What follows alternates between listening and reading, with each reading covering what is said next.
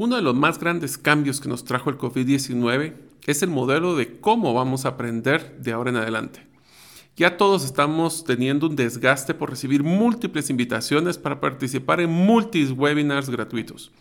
Se está evidenciando ya en las personas los primeros síntomas de desgaste por reuniones virtuales. Y son desgastes físicos y mentales. Y finalmente se han incrementado los niveles de ansiedad debido a la falta del roce social que manteníamos con nuestros compañeros de trabajo. Entonces, ¿cuáles son las mejores prácticas que se están desarrollando en el aprendizaje digital eh, que disminuirán estos retos que estamos hablando anteriormente? ¿Cómo podemos ser más efectivos en la capacitación digital cuando somos bombardeados con múltiples oportunidades de aprendizaje?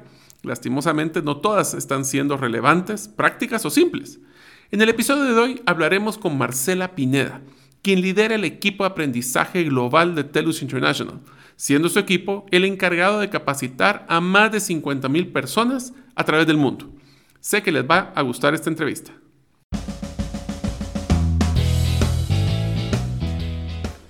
Bienvenidos al podcast Gerente de los Sueños, donde le brindamos las herramientas prácticas, competencias e inspiración para que los líderes de impacto cumplan sus sueños. Soy su anfitrión, Mario López Alguero, y mi deseo es que vivas la vida con pasión, resiliencia y templanza. Bienvenidos.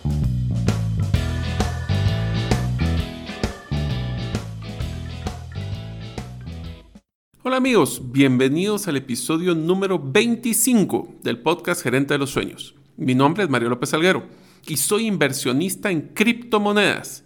Especialmente me gustan mucho, por ejemplo, Bitcoin, Ethereum o Cardano. Al día de hoy, ¿saben? He logrado incrementar mi inversión en 41.85%. Deseo agradecerte que nos escuches el día de hoy. Si todavía no eres parte de la comunidad de los sueños, puedes hacerlo suscribiéndote a nuestros correos electrónicos ingresando a la página gerentedelosueños.com o a través de nuestro listado de difusión de WhatsApp enviando tu nombre al más 502 más 502 para aquellos que nos escuchan fuera de las fronteras de Guatemala, y el número celular 5017-1018. Repito, 5017-1018. Deseo agradecer el patrocinador de este episodio del podcast Gerente de los Sueños, la empresa B certificada By Botanic. ¿Sabías que By Botanic ha implementado el único sistema de recirculación en un jardín vertical de la región?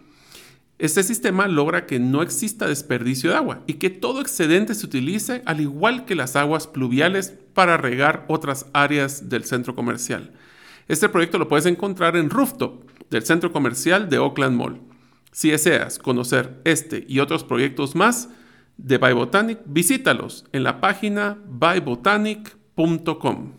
El día de hoy tendremos la gran oportunidad de hablar con Marcela Pineda que tiene el rol de directora global de servicios de aprendizaje de TELUS International. Eh, Marcela tiene 17 años de experiencia en el área de PPO, 15 de los cuales se ha especializado en el área de aprendizaje. Cuenta con un BBA y un MBA y diversas certificaciones en el área de desarrollo de talento humano.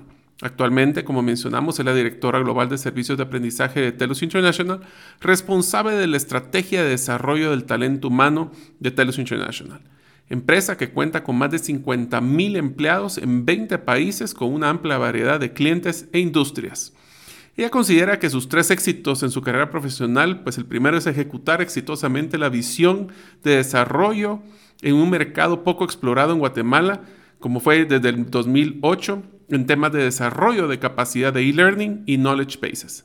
También la creación de servicios de aprendizaje como un modelo de negocio dentro de la empresa, innovando al crear áreas de generar ingreso. En una industria donde el aprendizaje es conocido por ser de valor agregado, alcanzando la meta de facturación anual de más de un millón de dólares. Bajo su liderazgo se ha desarrollado la estrategia del desarrollo de talento, la cual ha recibido varios reconocimientos globales dentro y fuera de la industria de BPO. Marce es apasionada de los aprendizaje y de crear nuevas ideas, así como herramientas para crear un impacto positivo. Es orgullosa mamá de dos niños, amante de la naturaleza y los animales. Sus hobbies reflejan la naturaleza polifacética, desde la lectura, la aventura, pasando por una buena serie o salidas con sus amigos. Si deseas contactar a Marce, puedes hacerlo a través de su correo jmarcela.pineda.gmail.com o puedes buscarla como Marcela Pineda en la red LinkedIn. Ahora vamos con el episodio. Hola, ¿qué tal amigos? Bienvenidos a un nuevo episodio del podcast Gerente de los Sueños. Como ustedes saben, pues nosotros estamos muy interesados en darles herramientas para que los líderes de impacto cumplan sus sueños. Hoy tengo el gran gusto de tener una amiga que pues la verdad es que trabajamos hace pues bastante tiempo y por mucho tiempo eh, en la industria de BPO y de contact centers, eh, Marcela Pineda. Ella pues es, eh, tiene un rol muy interesante que le voy a explicar más que yo contarles cuál es el rol de ella, que ella nos lo vaya a contar. Y hoy vamos a hablar de un tema muy interesante que es la innovación del aprendizaje en el nuevo, eh, le llaman el nuevo normal, yo diría que la nuestra nueva modelo de vida. Así que, Marce, primero, bienvenida. Qué bueno tenerte el día de hoy con nosotros. Hola Mario, muchas gracias por tenerme. Es la verdad un honor estar aquí contigo y con tu audiencia. Y pues de antemano te digo de que les voy a decir que me voy a disculpar si de repente ahí saco una que otra palabra en inglés, pero voy a hacer lo mejor posible de trasladar mi mensaje para que todas puedan, eh, ¿verdad?, comprender lo que, lo que les quiero compartir. Perfecto. Bueno, la tarea entonces para todos ustedes es que si Marcela dice algún comentario o alguna frase en inglés, pues lo van a tener que googlear y buscar la traducción para que así puedan entender de qué se trata. Eh, Marce, quisiera empezar con un tema muy básico y es que nos cuentes quién eres tú, cuál es tu familia, qué significa la, esa dirección global de aprendizaje en TELUS International. Claro, claro, mira. Bueno, em, ¿qué te puedo decir? Tengo 17 años de estar trabajando en el área de BPO 15 em, de los cuales han sido en, el área de aprendizaje eh, en TELUS International. Y la verdad es de que em, tengo el honor, ¿verdad?, de dirigir a un equipo global, eh, de un equipo que se ha desarrollado en, realizar una especialización en el área de aprendizaje. Entonces tenemos diseñadores, desarrolladores, eh, equipo de tecnología de aprendizaje, eh, program y project managers de aprendizaje, analistas eh, de impacto del aprendizaje. Eh, como te digo, es un equipo bastante eh, robusto y mi rol como tal en la empresa, pues es, esta responsabilidad sobre los 50 mil empleados que, que, que, el día de hoy tiene TELUS International en, en alrededor de 20 países y poder desarrollar la estrategia de aprendizaje tanto para, para el desarrollo del talento de, nuestros héroes como también de esos clientes que, que, que, firman con nosotros y que buscan ese, ese partner para que podamos ayudarles a, a llevar su currícula eh, y su experiencia de aprendizaje a niveles de impacto más altos. Ok, perfecto. Voy a hacer una pequeña remembranza ahí de, la historia, Marce, porque yo creo que es una de las, de las, ideas interesantes que hay que entender del rol que tiene Marcela. Y es que, eh, ¿qué tiene que ver un, un, equipo global de aprendizaje en un contact center? Bueno, pues es que muchos de los clientes, cuando llegan a, a dar este servicio, a externalizar sus proyectos, necesitan poder capacitar a cantidades grandes de agentes o en este caso héroes que le llaman así en Telus para poder aprender los procesos, las herramientas, la cultura y por eso es de que como una propuesta de valor agregado, en este caso Telus International desarrolló hace mucho tiempo esta unidad para poder hacer este modelo de aprendizaje de una forma mucho más efectiva. Así que Marce, cuéntame, desde que tú entraste al modelo de aprendizaje en Telus, en Transactel en ese momento y ahora Telus, al día de hoy, ¿cómo ha evolucionado el proceso de aprendizaje? Porque al principio me acuerdo yo perfectamente que cuando desarrollamos la unidad de Learning and Development, nunca se va a olvidar, de aprendizaje y desarrollo, era un modelo de poder estandarizar manuales, de poder desarrollar los PowerPoints y de las, posiblemente los PDFs. Y de ahí para acá, cuéntame, ¿qué, qué ha desarrollado la industria de aprendizaje? Mira, me encanta que haces esa remembranza porque sí, efectivamente empezamos con, con, con formatos de capacitación que incluso tenían libros impresos que, que estaban desactualizados en, en, en, dos segundos y tocaba volver a imprimir y eso no era sostenible. Eh, era una metodología pues que se conoce bastante tradicional en la educación. Eh, y qué bueno que mencionas la parte de Learning and Development porque yo realmente recuerdo eso con mucho cariño porque eh, recuerdo que cuando regresé de mi, de mi periodo postparto, eh, tú precisamente fuiste quien me, quien me posicionó en, en, abrir el departamento de Learning and Development en Transactel, en aquel entonces para Centroamérica, ¿verdad? En ese entonces yo venía de, especializarme del área de Contact Center, de, de capacitaciones como tal, pero empezamos eh, contigo a, a, abrir esta oportunidad de desarrollo de liderazgo y desarrollo de otras competencias vitales para la empresa. Entonces, Eh, yo creo que hemos visto una gran evolución, eh, pero si te lo puedo resumir de alguna manera, creo que ha venido de ser una función que estaba sumamente centralizada en, una, en un equipo como decir recursos humanos, a fast forward el día de hoy, una, una integración en equipo de todas las áreas de la empresa. ¿Verdad? O sea, ya, ya aparte de que nos hemos especializado en formas de aprendizaje diferentes, ¿verdad? Adoptando nuevas tecnologías, teniendo en el centro del aprendizaje o de la metodología al learner, ¿verdad? A la persona que está aprendiendo, ya no lo hacemos solo nosotros del lado de, digamos, recursos humanos, sino que em, está ese partnership con áreas como IT, áreas como eh, la operación, ¿verdad? Eh, u otras más especializadas como el equipo de Six Sigma, y entre todos creamos esas currículas que, que dejan de ser simplemente em, presenciales, así con el facilitador, sino que se forman experiencias de aprendizaje. Y yo creo que eso es, es ha sido un gran diferenciador. Em, lo segundo que puedo mencionar tal vez es que en aquel entonces ¿verdad? Empezábamos a, ver eh, el área de capacitación tal vez solo como un costo o un requerimiento por parte de la empresa y muy amarrado a nuestra cultura en Telus International de poner, ¿verdad?, a las personas primero, a, el servicio de nuestros clientes primero. Em, hemos visto que ha sido un, un área fuerte de inversión de la empresa. ¿Verdad? Eh, muchos me preguntan, porque he tenido oportunidad de platicar con, con, otras empresas, y es cómo, cómo lograron tener presupuesto para invertir en tantas cosas que ustedes hacen del área de learning. Se ve fantástico, ¿cómo lo hicieron? Eh, no es de la noche a la mañana, ¿verdad? Definitivamente la cultura es lo que nos lleva.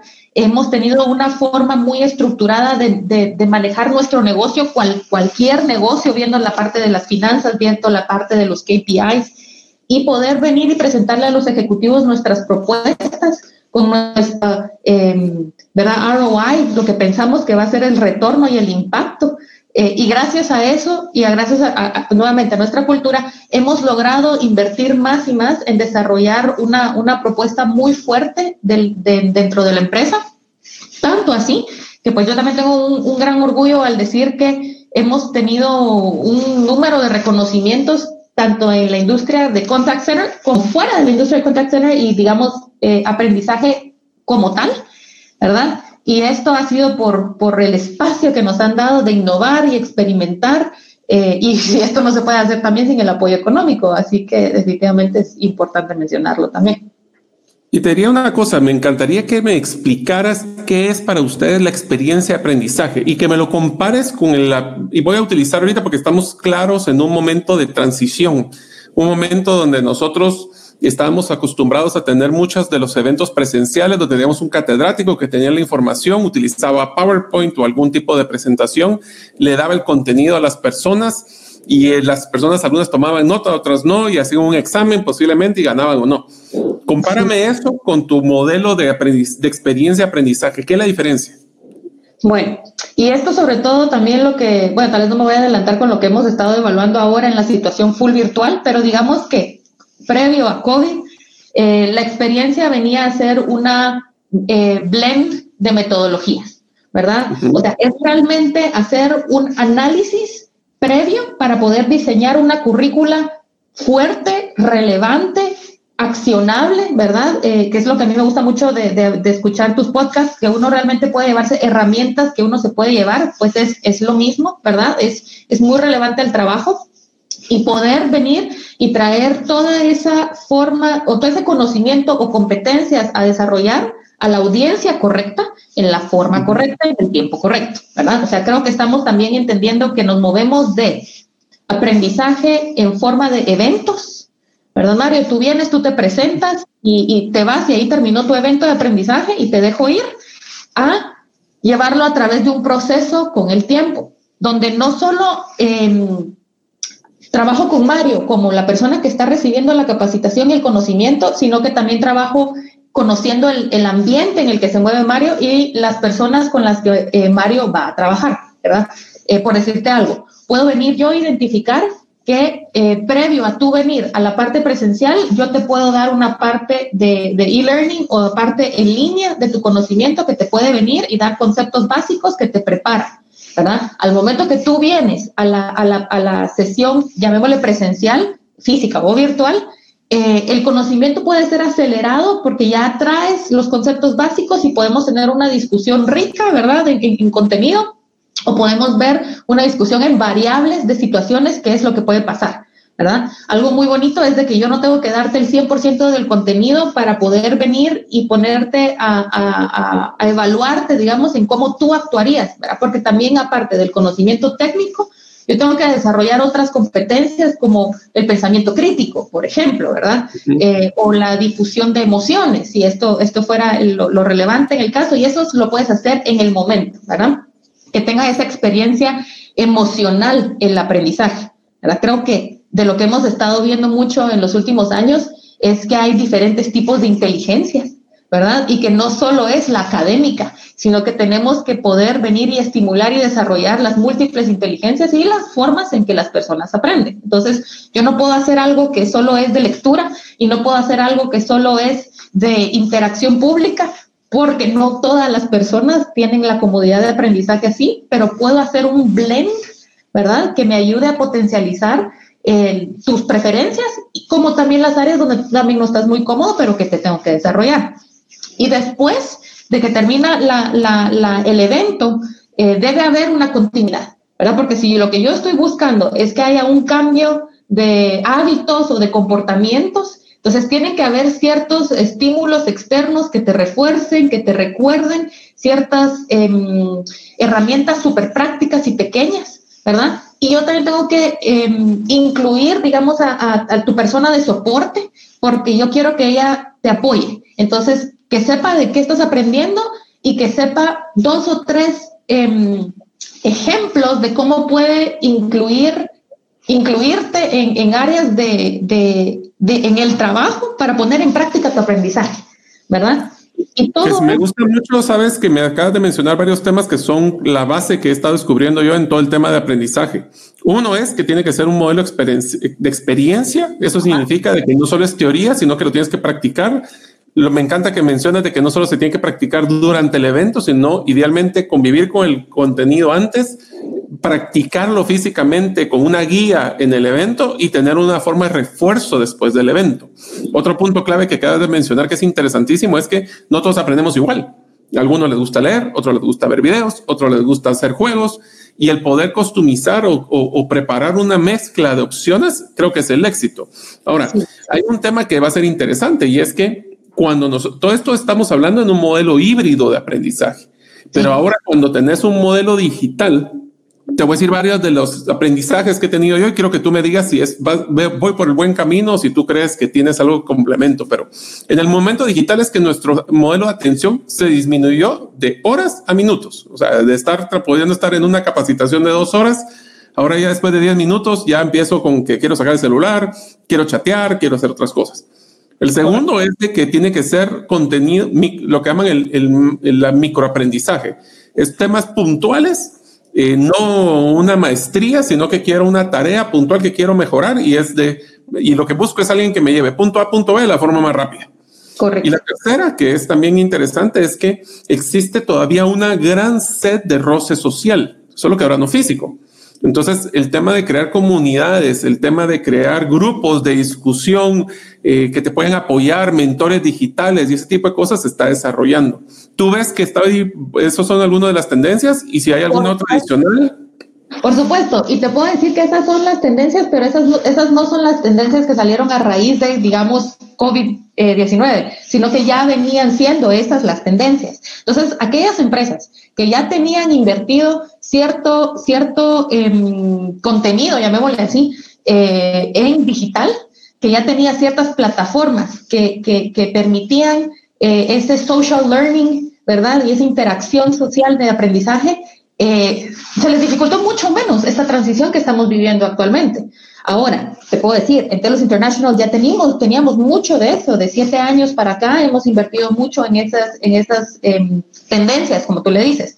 Aún así, habían muchas otras cosas que, que, teníamos presenciales, porque el valor o, la experiencia que te da algo presencial eh, no puede ser completamente removido. Claro, puede ser diferente. Estamos en, una, en un momento en el que tenemos que aprovechar esta, esta crisis como una oportunidad para reinventarnos y es lo que hemos estado haciendo. Entonces ahora vienen otras cosas adicionales a las que acabas de mencionar, como por ejemplo eh, sí, tener la plataforma correcta, la plataforma que te permita tener en videocámara a, a, los learners que tienes en, una sesión y que puedas tú ver ese, esas mm, eh, reacciones físicas y poder, poder actuar acorde a ellas, ¿verdad? Hay ciertas cosas que tenemos que dejar claro, como por ejemplo, sí, yo en una plataforma puedo tener hasta 200, 250 personas, pero dependiendo del aprendizaje que yo quiero dar, yo no voy a utilizar esa ese, ese capacidad al máximo.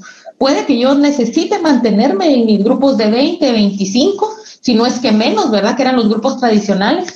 Otra cosa importante es de que si yo antes tenía un capacitador, que, es, que era solo un capacitador por un grupo de 25, ahora ya empieza a surgir la necesidad de tener el rol de productor, ¿verdad? Y ese productor es el que te va a ver todo el aspecto técnico, si alguien tiene un problema, se encarga de eso, te ve el chat, o incluso puede hacer esa cofacilitación, que a veces es bastante cansado escuchar solo a una persona.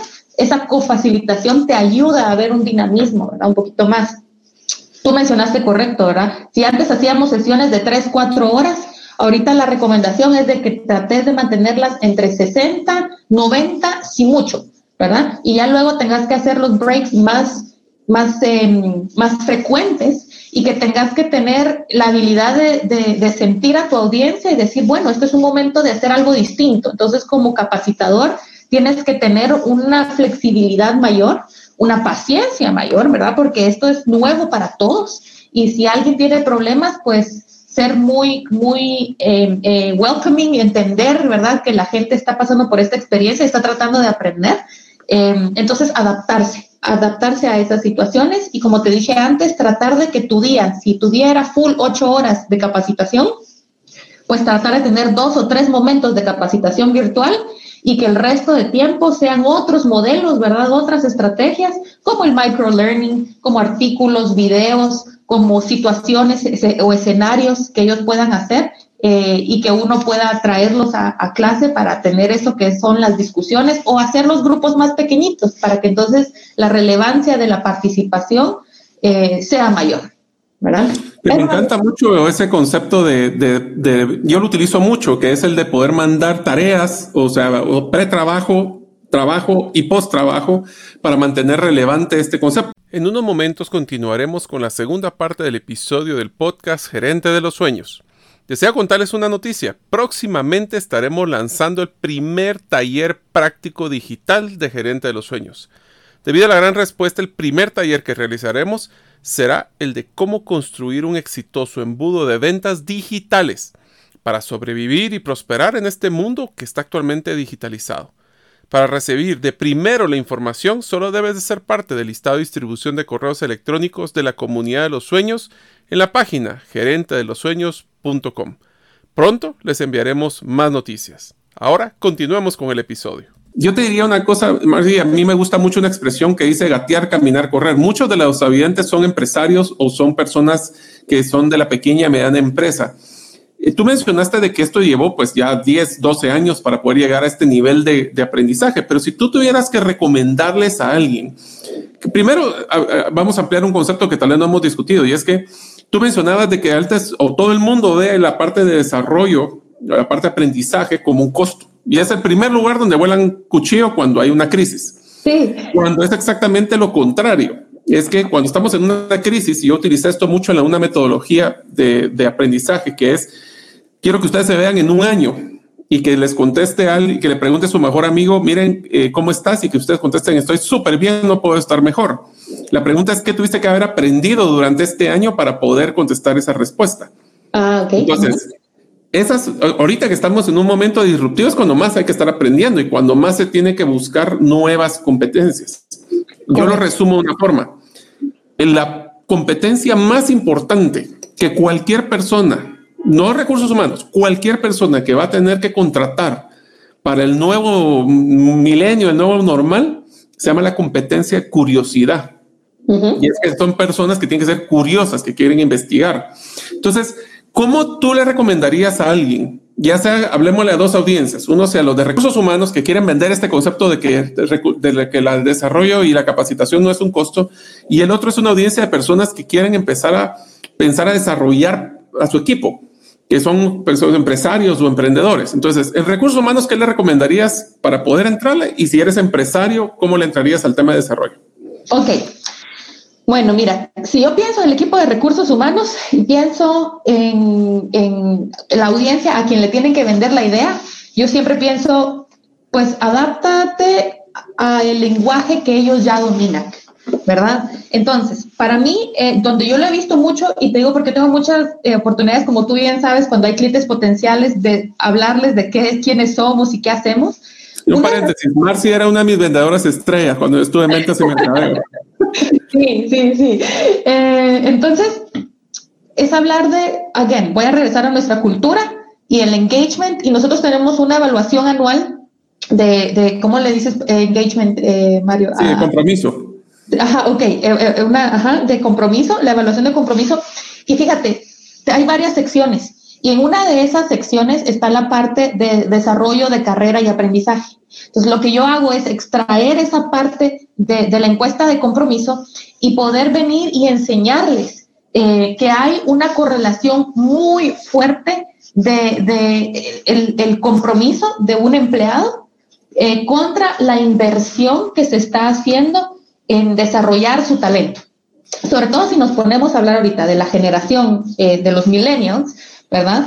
Ellos quieren estar en una empresa donde van a, obtener em, esos, esas inversiones en ellos que van a trascender el rol que tienen actualmente y que lo pueden llevar con ellos a donde vayan, ¿verdad? Entonces, vas a asegurarte que tu inversión está más segura porque, porque ellos van a, tener ese, ese deseo de quedarse, de crecer y el, el white canvas, ¿verdad? O sea, que es una de las cosas que yo siempre menciono a Guillermo Montano como una inspiración porque nos dio ese, ese, ese white canvas para que pudiéramos brochar y pincelear y desarrollar y diseñar la empresa que nosotros queríamos, pero eso te lo da con, inversión de confianza, pero también de talento, eh, de conocimiento, de recursos, ¿verdad?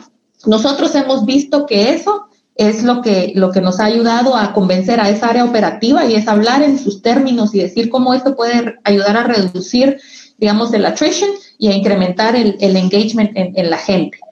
Eh, una vez escuché una frase muy, o sea, súper simple y, y, se quedó conmigo, es, ¿qué pasa si invertimos en ellos, los desarrollamos y se van? Y le responde, no, pues es que ¿qué pasa si no lo hacemos y se quedan? O sea, tu empresa no va a evolucionar, no va a crecer. No podemos dejar que el miedo nos, nos frene. ¿verdad? Y diría yo de que lo que he aprendido, que es bien interesante y esto del COVID nos está enseñando esto de forma acelerada, es que lo que nos aprendimos en el pasado no nos va a garantizar el éxito en el futuro. Entonces, ¿qué es lo que pasa? Tú tienes que no estar capacitando para hacer el trabajo de hoy, tienes que estar capacitando para el trabajo de mañana. Entonces te hago una pregunta puntual y aquí como aquí me gustan herramientas bien prácticas que la gente casi que va a hacer un checklist y si están escuchando, tomen nota lo que va a contestar Marcy y lo que va a complementar. ¿Cuáles son las competencias básicas que tú estás fortaleciendo en todo tu desarrollo? O sea, imagínate que yo estoy entrando nuevo a Telus International, quita toda la parte de los aprendizajes duros o de las técnicas o de las herramientas. ¿Qué son esos soft skills, esos aprendizajes de competencias blandas que son los requisitos indispensables para la nueva fuerza laboral? Hagámoslo así, puntual y, complementamos. Mira, yo hasta arriba tengo eh, esa curiosidad que tú tienes, la comparto contigo. Eh, esto va amarrado de, no sé si tú has hablado aquí en el podcast del concepto de growth mindset, pero esa, Ah, súper, háblalo, porque es excelente, ¿verdad? O sea, aquellos que tienen esa, esa competencia de, curiosidad y mantener aprendiendo, es lo que te va a hacer que te siga moviendo a tu, a tu empresa para adelante. Lo segundo que yo creo que puedo mencionar es critical thinking, ¿verdad? El pensamiento crítico, yo lo veo clave en cualquier eh, área del negocio, a cualquier nivel. Es súper importante tener personas con un pensamiento crítico. Em, lo siguiente, que creo que también va amarrado a eso, es eh, ese pensamiento estratégico, ¿verdad? O sea, el poder regresar a cuál es nuestra eh, North Star, no sé cómo decirlo. Nuestra visión, nuestra luz. Ah, esa, eso, pero eso que te da el norte, ¿verdad? Eh, pero poder dirigir a equipos hacia ese norte. Fíjate que yo ahorita estoy leyendo un libro eh, de Simon Sinek de The Infinite Game y, ah, no sé si ya lo empezaste, pero me lo estoy disfrutando muchísimo como, como fuente de inspiración, eh, porque realmente es eso, o sea, estás jugando un juego finito con principio o fin, o estás realizándote que en los negocios, en los negocios es un juego infinito y que con eso tienes que traer líderes que entienden ese concepto de juego infinito y que se mueven más por la causa y pueden mover a la gente a la causa versus llegar a, los targets financieros de aquí a fin de año, pues. porque luego arriba de nuevo, ¿verdad? Y ya son, serán otros. Entonces te diría que esas son algunas de las cosas que se vienen así top of mind para mí, que son importantes. ¿Y tú qué escuchas, has escuchado este famoso inteligencia emocional? Que yo tengo un concepto de amor-odio con ese concepto porque todo el mundo dice que hay que administrar las emociones, pero yo creo que las emociones nos administran a nosotros. Entonces, ¿tú crees que el, concepto de inteligencia emocional está, ya está desactualizado o es algo que todavía hay que desarrollar muchísimo? Eh, no está desactualizado, creo que es relevante, pero creo que es una parte de, un gran todo, ¿verdad? yo te digo que hay otras cosas, además de inteligencia emocional, que a mí eh, o me han ayudado, o a los equipos a los que yo desarrollo les han ayudado, y te puedo decir conceptos como, por ejemplo, nosotros invertimos en, en una certificación que se llama MBTI, no sé si la has escuchado, pero es de Myers-Briggs, eh, indicador de personalidades, de, de tipos de personalidades. Y esto te hace un mapeo de 16 eh, posibles tipos de personalidad. Y esto te dice cuáles son las fortalezas y cuáles son como que algunas áreas por desarrollar de cada una de esas, por ejemplo. Entonces, es como es un modelo súper útil que cuando tú traes a varias personas a trabajar juntas, y les explicas un poquito más acerca de esto, entonces cuando tienes suficiente conocimiento de eso, yo ya puedo entender por qué soy como soy y reacciono como reacciono. Y yo puedo venir y entender cómo eres tú, Mario, y, el, beneficio de la duda de cómo funciona tu mente y cómo actúas en el exterior. Y entonces yo puedo buscar rodearme de gente que me complementa versus solo los que dan aportes muy similares a los míos, por decirte algo. Entonces, es un concepto, es una metodología tal vez un poco más estructurada que simplemente decir inteligencia emocional. Sí creo que la inteligencia emocional juega un juego súper importante, ¿verdad? Eh, pero eh, creo que estoy más o menos contigo en el sentido de que, de que, o sea, no es el único determinante o algo así, ¿me entiendes? Hay tantas otras. Es es una pieza y te digo de que lo que me acaba de hacer es fortalecer un concepto que yo utilizo para cuando hacemos desarrollo de liderazgo, que es el éxito de un líder no es que la gente se adecue a como tú eres, eres como tú te adecuas a la como la más gente. Ese es uno de los supuesto, Por supuesto, ya te puedo decir que soy de las primeras personas que, que, que yo me tomo el tiempo de, de, ser la contratación de cada una de las personas de mi equipo, porque si son bien selectos, bien selectos, me tomo el tiempo. Y yo de verdad busco gente que no quiero decir, o sea, es variedad de elementos que juntos van a venir a fortalecerse, que, que, sean, o sea, con más conocimiento, con más experiencia, más inteligentes, más pilas, o sea, que vengan y me reten, porque es, es lo que estamos buscando, partners sí, yo sé que desde que te conocí siempre has contratado un equipo medio loco. Ahora, loco en el buen sentido de la palabra, ¿verdad? Voy a aclarar. O sea, loco en el sentido que son creativos, que piensan fuera de la caja y que buscan hacer cosas diferentes. Ahora, más, te hago una pregunta que es bien interesante y lo he escuchado en muchas preguntas, en muchos foros, y es, ¿cuáles crees que son las tendencias que vienen y que están empezando? Porque ya vimos de que, por ejemplo, el tema de aprendizajes prácticos y competencias ya venían del pasado. Pero ¿qué estás viendo venir del futuro? O sea, ahorita no solo hablemos de la crisis del, COVID, sino que en general, ¿qué crees que son esas tendencias de aprendizaje que las personas podrían investigar y empezarse a empapar? A empapar? Mira, yo he ido a varios foros ahorita con varias empresas eh, porque todos estamos tratando de descifrar qué es lo que tenemos que hacer, ¿verdad? O sea, como te digo, como, como empresa Telos International, gracias a nuestra cultura y la pasión con la que la gente se mueve, fuimos muy rápidos a reaccionar y tomar esto como una oportunidad, ¿verdad? Eh, ahorita creo que lo siguiente es ver cómo no vamos a regresar a un modelo anterior. Eso yo creo que ya se demostró que sí se puede y que hay beneficios y que no va a regresar a ese modelo anterior, ¿verdad? Eh, ahorita nosotros estamos escuchando mucho del flip classroom, ¿verdad? O, la, ¿cómo se diría eso? Aula invertida, tal vez, ¿verdad? Sí, a mí me encanta esa filosofía que es de Finlandia. ¿Por qué no ah, la explicas? Bueno, mira, en general, eh, esto está ayudándonos a decir, como te mencionaba un poquito antes, que es qué tipo de conocimientos y competencias pueden ser base y se pueden preparar a tu propio tiempo, a tu propio espacio, a tu velocidad. Eh, y yo te puedo dar los recursos, ¿verdad? Para que cuando yo te traiga a clase, el, la capacitación, o sea, o el momento va a ser eso más como de social, eh, de situaciones, de discusiones, de chats, ¿verdad? Eh, también una cosa súper interesante que me parece de esto es que actualmente hemos manejado a las capacitaciones o al aprendizaje como que por grupos, por clusters, que todos inician el mismo día y todos terminan el mismo día. Entonces, lo interesante de esto también podría ser, podríamos ponerlo de alguna manera que la velocidad de aprendizaje sea distinta para ti que para mí. O sea, puede que tú estés listo una semana antes que yo y qué bien, porque tal vez entonces no te estoy frenando, ¿verdad? O sea, te estoy dando lo que necesitas para enfocarme en un desarrollo tal vez más en base a competencias eh, y poder llevarte más targeted según las competencias o el conocimiento que tú tienes, pero te estoy dando esas herramientas. Eh, versus como lo manejamos ahorita, que si tú y yo estamos en la misma clase, tú y yo nos vamos a graduar el mismo día eh, y puede que seamos empezar a ser productivos a partir de cierta fecha, pero tú pudiste haber sido más productivo o alcanzar esas competencias mucho antes porque tú llevabas otro ritmo y está bien, ¿verdad? O sea, podemos tener diferentes tiempos de desarrollo. Creo que eso está interesante. Acabas de hablar, vamos a ver, me has hablado de darles, darles una metodología donde tenga cada quien aprenda a su propio ritmo.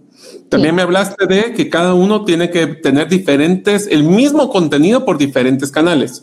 Uno puede ser, y voy a hacerlo bien práctico para que todos los que nos escuchan también entiendan. Es, eso significa que algunas personas, por ejemplo, lo pueden hacer eh, leyendo un documento en PDF. Ese mismo contenido lo pueden ver en un video. Ese mismo contenido lo pueden hacer en un e-learning. Ese mismo contenido lo pueden hacer en un podcast. O sea, cada uno le puede ver, es el mismo contenido en diferentes canales. Y el tercero que me has dicho, que también creo que es súper interesante, es entender que las personas primero tienen que tener un factor emocional y ese significa practicar lo conocido, no solo aprenderlo, ¿verdad? Porque si no rápido entra por un oído y sale por el otro. Eso sí, ya lo aprendí por las malas.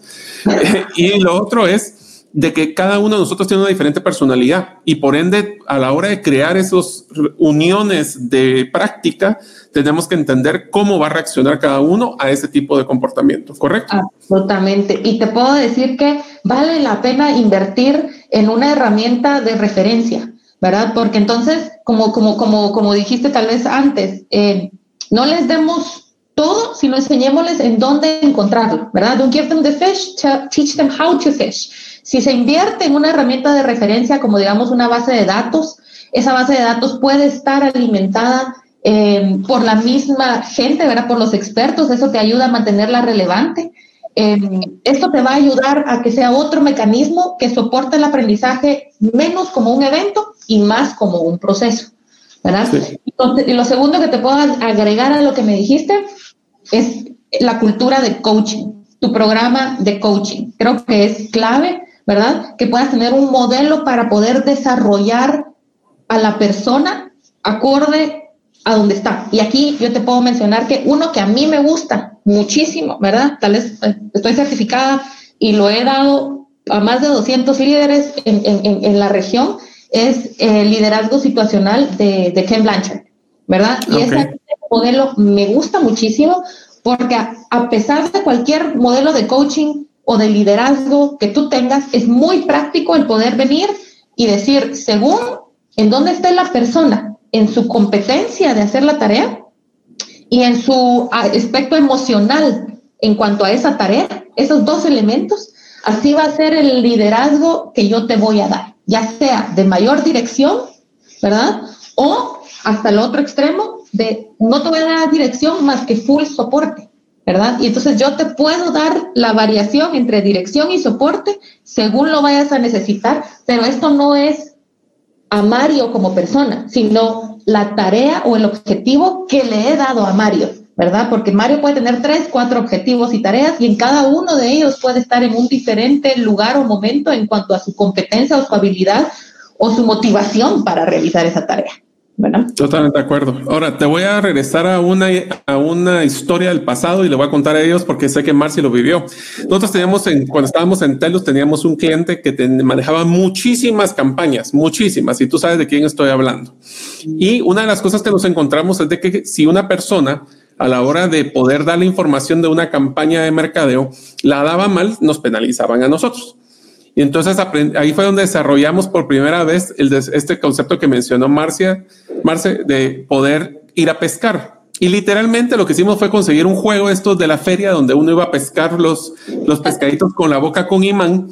Y lo que hacíamos es que poníamos a los muchachos a poder pescar palabras en esa piscina para poder buscar. Y la idea de esto era que era prohibido, totalmente prohibido aprenderse de memoria las campañas. Porque más me tardaba yo en aprenderme la campaña que esa campaña podría haber vencido o pudo haber sido actualizada. Y lo que hacíamos era que las personas se volvieran súper ágiles en el uso de la herramienta y en la agilidad de poder buscar la información. Ahorita, en el mundo globalizado, todo lo que uno quiere aprender en el mundo está en Internet. El problema es que es, es demasiado abrumador. Y ahorita las personas, si ustedes quieren ser expertos en capacitación, les dejo de una, una recomendación. Enfóquense a simplificar el proceso y enfóquense a dar una cosa, no el paquete completo. Y esto les va a ayudar muchísimo a poder salir adelante, ¿no crees?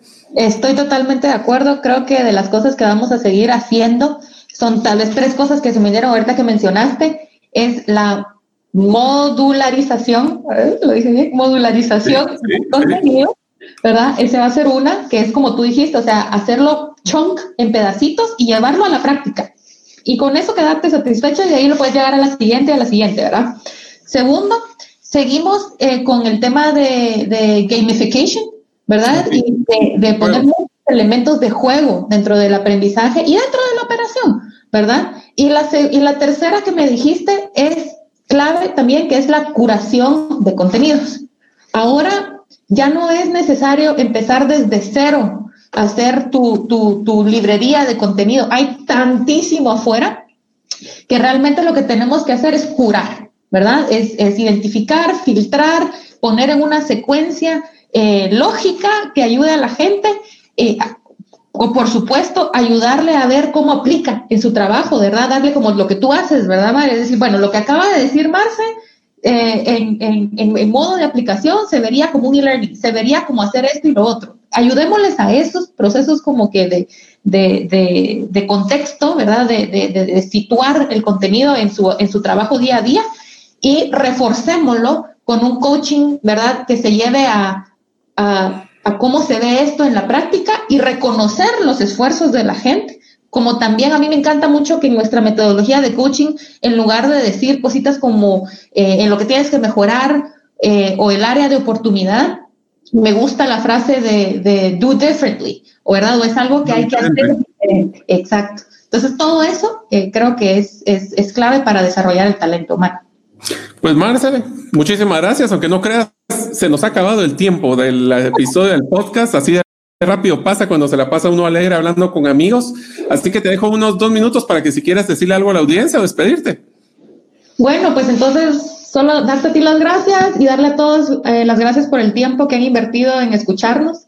Eh, la verdad es que el desarrollar el talento humano es la mejor inversión que uno puede realizar en una empresa.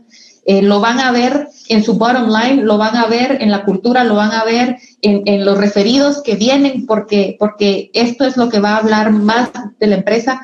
Eh, entonces, solo motivarlos, ¿verdad?, a que sigan invirtiendo, investigando eh, formas en las que podemos desarrollar experiencias de aprendizaje para darle a, nuestros héroes la mejor de las posibilidades de éxito, ¿verdad? Esto no acaba. Si tienes una, una mentalidad de aprendizaje, tienes una mentalidad y una visión infinita y eso es contagioso.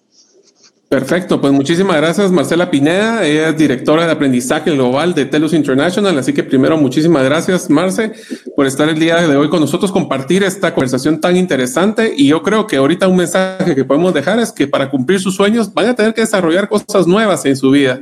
Así que con esto, muchísimas gracias y esperamos verlos en el próximo episodio del podcast Gerente de los Sueños. Gracias por escuchar el episodio de hoy de Gerente de los Sueños. Recuerda que para lograr cumplir tus sueños, solo debes de ponerle fecha y tomar acción. Las notas y material complementario de cada episodio puedes encontrarlo en la página gerentedelosueños.com. La música que han escuchado es Feeling Good de Kevin MacLeod y pueden encontrarla en incompetech.com. Hasta la próxima y que sigamos haciendo nuestros sueños una realidad.